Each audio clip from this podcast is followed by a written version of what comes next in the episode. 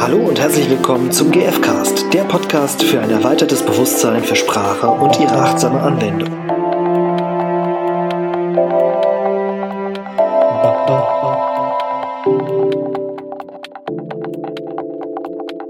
Hi und willkommen in diesem zweiten Teil meines Interviews mit David Weinstock.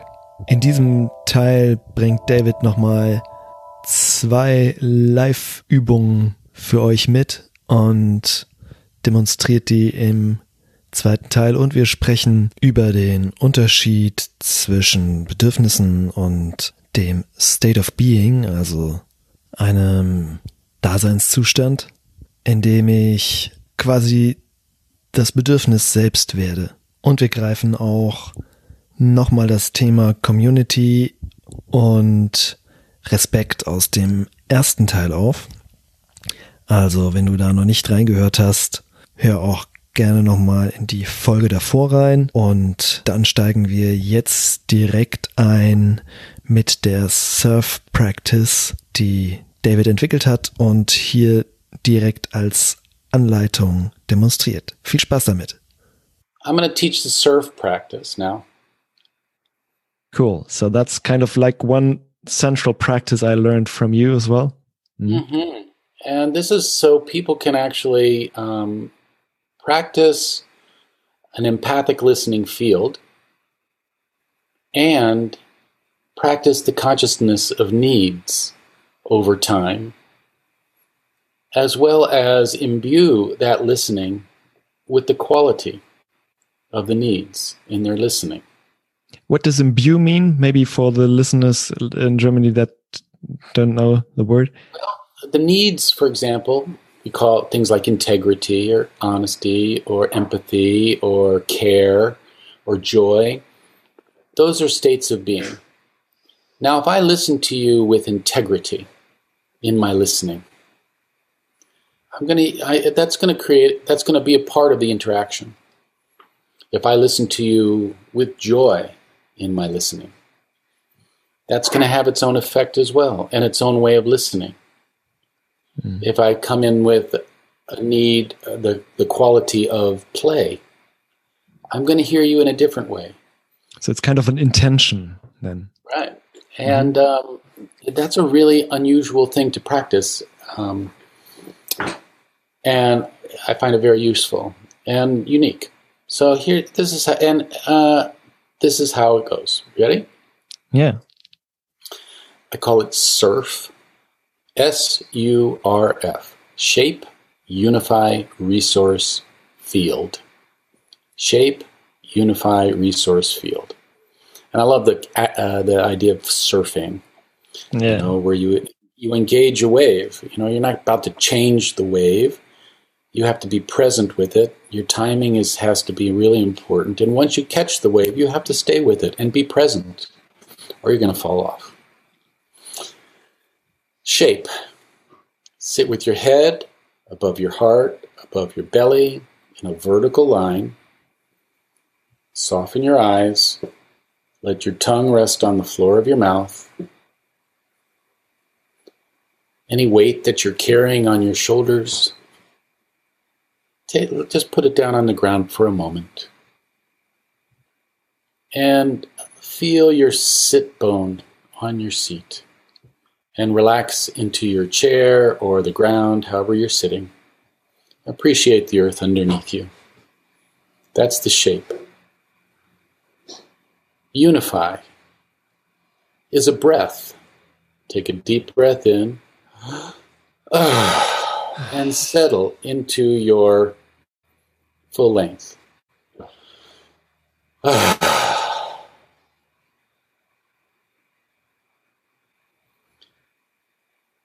R is for resource.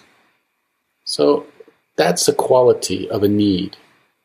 I'll pick one. Gratitude. We all need gratitude. Ask yourself, and this is an empathic question to the body. You're not supposed to know the answer. It's just a connecting question.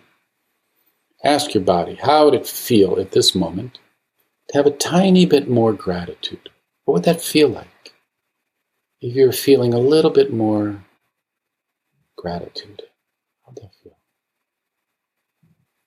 Everybody ask your body that and let it answer you.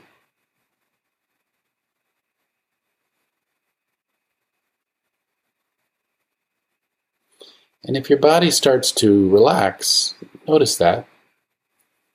If your body tightens or contracts, there's a resistance to it, ask for less, half of that gratitude, or half of half. And if there's still a reaction, that's okay. Just your body speaking to you. Ask for just one molecule more gratitude. How would it feel to have just one more molecule of gratitude? And notice any shifts or changes or thoughts. Let it show you. And then field. Now bring your attention all around you to your personal space above, below, to the left, to the right, front, back. Have as much attention behind you as there is in front of you, to all sides, above and below. It's almost like there's a bubble around you, and you're in the middle of it. Just your personal space. And fill it with fill it with that gratitude if you can, or kindness, just plain or just empathy, or just care. Make it simple. And just notice how that is to have that. It's like the, the space all around you filled with that. That is an empathic field. And what you can do with that practice as a daily practice is one, practice one quality for a month. Maybe gratitude. Or whatever one, whatever you would like. That would that would really um, serve you in supporting who you want to be. Um, go for a walk and practice that bubble. And then maybe come to a plant and let the bubble get bigger in all directions. This is important. That it that if it's going to go more in front of you, it's going to go more in all directions, behind, behind, to the sides, above and below, so that bubble stays um, round and you're in the middle. And so that when it touches, it gets bigger until it touches the, that plant. And then it gets big enough to include the plant. Just appreciate the plant. See what happens. When you meet someone, do the same thing. Try, you, you form the bubble, you let it get big enough to include the other person so it's, it gets slowly bigger. It's going to touch them, and then it's going to open a little bit and let them in. So this big bubble you're in is holding them in that listening.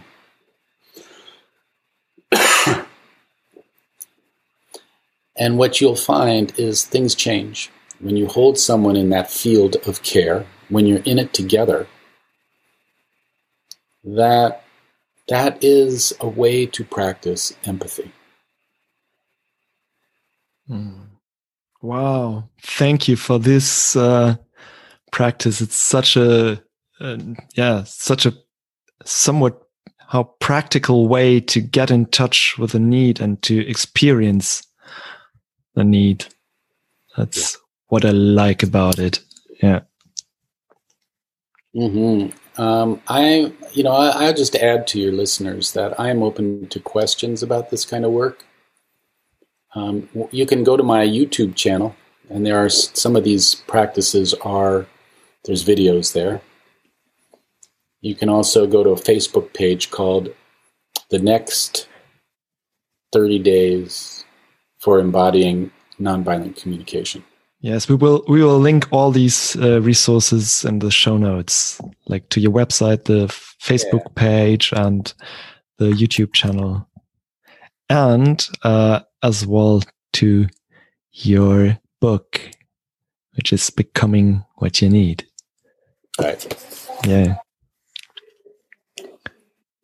And how would you put this into the situation maybe you shared at the beginning like um, with this uh, these garden chores that you had how would you like use how would you solve this uh, conflict nowadays maybe with getting in touch with yeah that's a great question um, i'll tell you what i did then and some things a thing i learned now what i did then was besides of course argue and fight like you know i did i spent a lot of time sitting by myself and really trying to listen in to what what was going on inside of me like your needs and your feelings.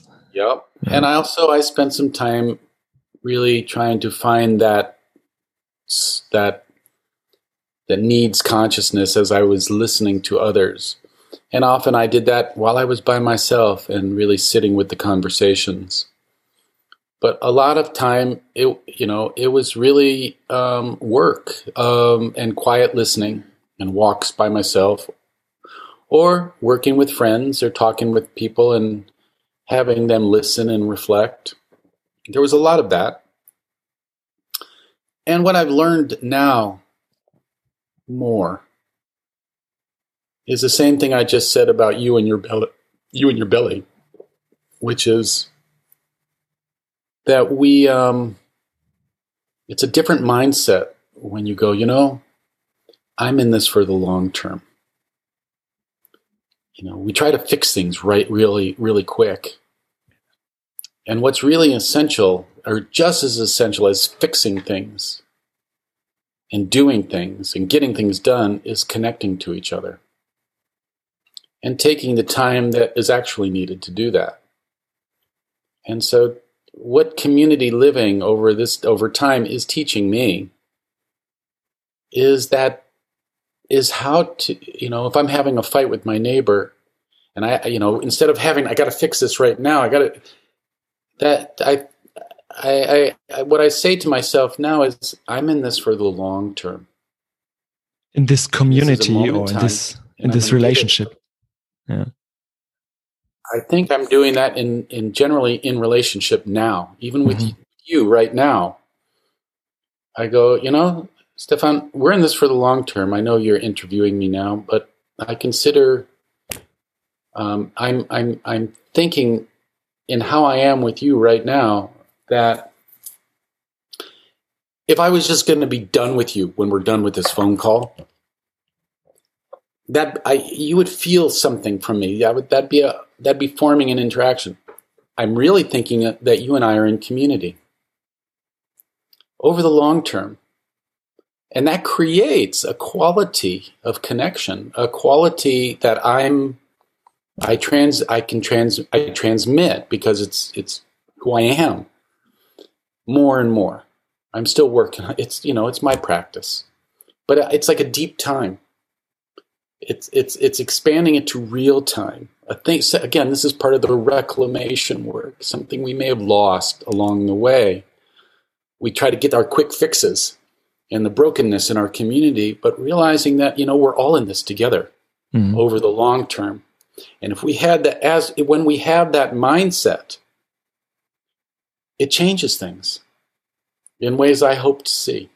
So the key part is like for you this this being in connection and having that in mind and and this helps you like even in a conflict like with the garden chores like nowadays to be more empathic but how does that look like when you when you get in touch with your body is it like um and now if i say okay but like garden garden work isn't my joy and you said like i should only do what I love to and i don't i don't so what yeah um i I'm learning to be more caring and curious. And I walk into relationships more with a I don't know. And what I do know is what I care about, what matters to me. And as I get lost, I come back to that. And mostly I listen and I and I cultivate courage to stay as open as I can. Mm. Caring, curiosity, and courage. Oh. you know, the one something I'd like to share, and that is that um, one thing that we've practiced in community is consensus for 30 years. And what is consensus? Is consensus is the practice of listening to one another's needs and connecting and then building strategies together, which is nonviolent communication. Yeah. And and it's it's not what we do in the meetings, it's who we are as we show up in these meetings, and it's how we live together. That's why consensus doesn't work for a lot of people because they think it's just a, a way of being in meetings. But it's really who you are and how you are. And um, it's it's by its practice, it teaches you what it means. That's the reclaiming part. We're not supposed to know. And I that's how I understand nonviolent communication. The practice of it teaches you what it means over time for the rest of your life if you want to. And that's one thing I love about it because it keeps revealing to me. I don't know what respect is, but by sitting with it, imagine, Stefan, sitting with that for one minute every day for the next mm. year and asking yourself, how would it feel if I had a little bit more of that sense of respect? Mm. And exploring that inside and developing it and cultivating it.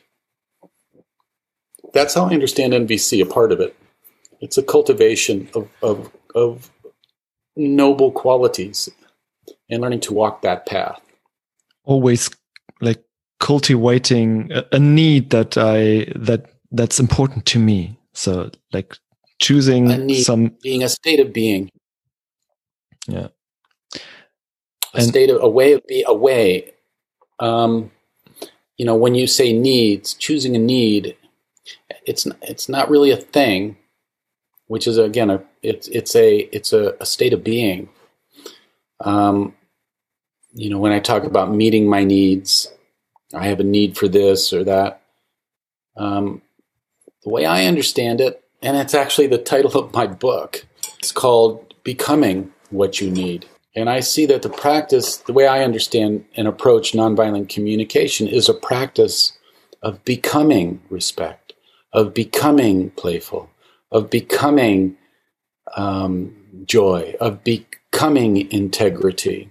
These things we call needs. Mm. And when I become it, it's deeply somatic as well. So when, yeah. because it's like and part of my tissue or whatever. Yeah. Uh huh. And as you, as you walk into the mystery of life and love and relationships, that's the place you can come back to because you're going to get lost. We all do. That's part of that's part of the joy of mystery. It's not like we have to figure out the answer like a good mystery book. It's the mystery. And being able to walk in it and know what you care about is that's where you can come back to when you get lost. Mm-hmm. And that's that's creativity. And that's exciting. And again, when you get fearful, you could come back to what you do know. And that's which is practice. What you practice. Integrity, for example. You know, I got lost in a recent interaction, a bunch of them. And I, I, I didn't know what to do. So I go, what would integrity do now? Mm. And I kept coming back to my integrity and moving from that place. And that worked. So, like you shared um, this idea of we are always practicing something. When I like for the audience, um, is there something that how what you would recommend what what they could practice? Yeah, you know, a lot of times we get lost in our talking. I mean, a somatic thing, a somatic habit is um, when we get nervous, we go back into habits. We go into what we have practiced most in our lives. For example, you know, you can learn NVC and all these great ways of being, but really when you get triggered and really emotionally um, challenged, you go back and you go into the fight flight stuff, which puts you back into your old practices, your default practices, which are things you have practiced most in your life, which are you know your old habits. It's like the to habits to have like uh, to have special thoughts about the person, or to contract, or to run away, or to not yeah, talk, yeah. or to like be angry or something. Things that you have learned long before NVC practice. You know, mm-hmm. the band have practiced way more than NVC because it's just, you know, it's part of your living. Mm-hmm. And although we're choosing different practices, and that's why we come to nonviolent communication, when we get triggered, our history comes up. That's just how we operate as human beings. And that's really where the work comes in the practice to be able to shift quicker when those habits come up. What could one always be practicing. So here we go. Thank you. And so uh, here, the simplest thing I can imagine is this. So when you're talking to me and you're upset, let's let's let's do it right now. Imagine I am someone you're upset with mm-hmm. in your life. You don't have to say a name or anything. Um, and be upset with me for a minute and think about a real situation. And you know make it real. And speak to that person like a role play. Speak to me like i'm that person. Why why are you doing that again? It's so so well i hate that when you do that. It's really annoying david. Okay so take all those that thought that you just had. I still hate your that. attitude. yeah, yeah. Hold that. Hold that. Yeah. And very slowly put it in an elevator and bring it down into your heart. Mm-hmm. Same message. Give me the same message, but this time only in one sentence. But let it pretend it's your heart speaking. What is it that you would want to say? Hmm. Well, I'm, I'm somewhat confused about what you said. You'll notice there is a huge difference in a quality of what you said just then right. and how you were expressing yourself. To me, all the work in nonviolent communication is that. How do you get from that place into your heart and speak from there? And the one practice I just shared, you know, that's just in its simplest forms but it's way there's so much to doing that, especially in real challenging triggerings. But at the heart of it, that's what it is. Hmm. So the idea is to practice like transforming one triggering thing in my everyday life um, that I'm running into, but with what in mind? Um, move down into your heart and mm-hmm. I'd love to hear. I'd love to hear what you're saying. Could you? Would you? Would you? So I can get it. Would you mind saying it in one sentence? You know, that's hard to do when we're in pain. And so there's a lot of other practices that connect to that one for resourcing our systems and relaxing it, and for centering ourselves and self-regulating the amount of energy that is that we're taking in so we don't mm-hmm. overload our systems. Yeah, okay. Yeah, a lot of times from our heads we'll talk strategies. You know, I, I hate when you do this and da da da da da da, and it really bothers me because the way you use words and, and when you move down to your heart, the message I heard was something. I'm confused because I'd really love to understand what you're saying. Mm. And this sounds like it's, kind of frustrating. Yeah this suddenly sounds completely different. Yeah. And it sounds like, ah, connecting. Most, mm-hmm. More importantly, it feels different. Mm-hmm. See, I changed when I said that. And when I change, things change. Yeah, and I can I can confirm. Yeah, it starts with me, and it, it changed in me as, as well when I when I said that. Yeah, great. Thank you for this for this uh, practice.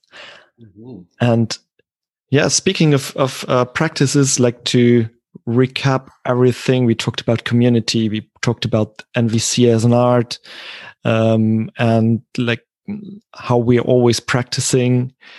Uh, where are you um, offering possibilities maybe mm. uh, for practicing with you? Maybe how can our uh, listeners get in touch with you? Thank you. I appreciate that. Um, one you can go to my website www.liminal l-i-m-i-n-a-l s-o-m-a-t-i-c-s dot com um, and there's a calendar right now i have several things happening that will be forming in the next over the coming year. I'm teaching right now. The thing I love, what I love, is I, I have hit on a formula that really works for me, and the feedback is wonderful. I'm teaching 30 day sessions. Now they're not whole 30 days. They're 30 days of one session a day, and they're half hour sessions, and they're with 30 people. And I find a little bit of practice every day over a period of time really um, offers the space and um, the practicality of you know uh, you know just a, just a certain amount of time, not too much, not too little, to deepen into a practice over time. So um, I'm just finishing up um, another of those 30 days, and I'll be putting some more on the calendar. I'll be doing one that's going to be in Spanish. And I'm also um, to have a, uh, an offering in mid April. Um, Which would be like Europe compatible to yeah, not yeah. get a, up in the night. Yeah. Right. So, anyway, I, um, if you're interested, go to my website. That's really the best way at this point. Yeah, but great. there's a lot brewing because uh, the work is really feeling so lovely right now, and I'm I'm very excited about it. And uh, we're working on a, a, trainer training program too for this kind of work. The practices are really unique.